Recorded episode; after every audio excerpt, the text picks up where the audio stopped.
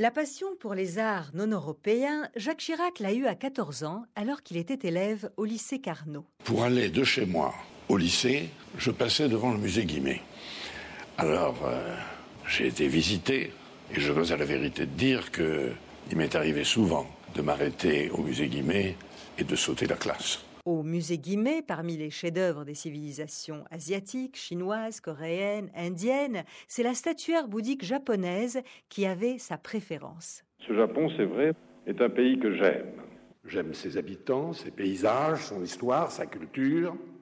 J'en apprécie l'art de vivre, cette exigence de raffinement, ce goût du beau et de l'équilibre qui marque votre civilisation. Jacques Chirac dira souvent que chaque voyage au Japon était pour lui un nouveau bonheur.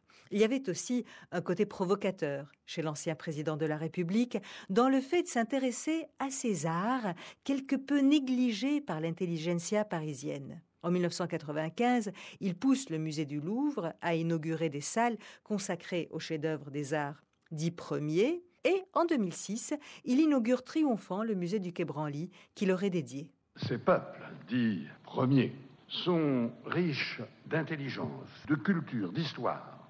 Ils sont dépositaires de sagesse ancestrale, d'un imaginaire raffiné, peuplé de hautes expressions artistiques, dont les chefs-d'œuvre n'ont rien à envier aux plus belles productions de l'art occidental. L'archéologie et l'ethnologie faisaient aussi partie des passions de Jacques Chirac. Il aimait s'entretenir avec Claude Lévi-Strauss, suivait les découvertes d'Yves Coppens, se passionnait pour les livres d'histoire, mais aussi pour les poèmes d'Aragon, de Paul Éluard et de René Char. La poésie peut vous permettre euh, quelques minutes de sortir du monde dans lequel on vit habituellement, d'accéder à un autre monde. Je lis tous les jours de la poésie, oui.